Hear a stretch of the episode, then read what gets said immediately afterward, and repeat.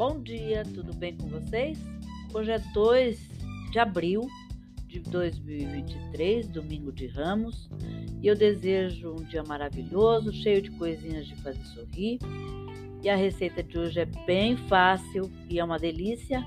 É uma ambrosia de coco. Os ingredientes que você vai precisar para a receita são meio quilo de açúcar, duas xícaras de chá de água, 12 gemas, duas xícaras de chá de leite, quatro cravos da Índia, uma xícara de chá de coco ralado.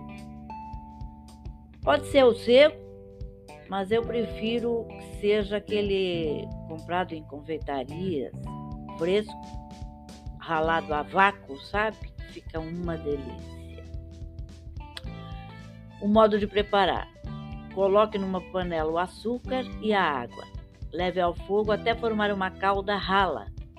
Misture as gemas com leite e despeje na calda fervente. Mexa bem, junte os cravos da Índia e cozinhe em fogo brando por 10 minutos ou até obter uma consistência pastosa. Aí você adiciona o coco ralado, mexe bem e retira do fogo. Aí você serve frio em taças individuais.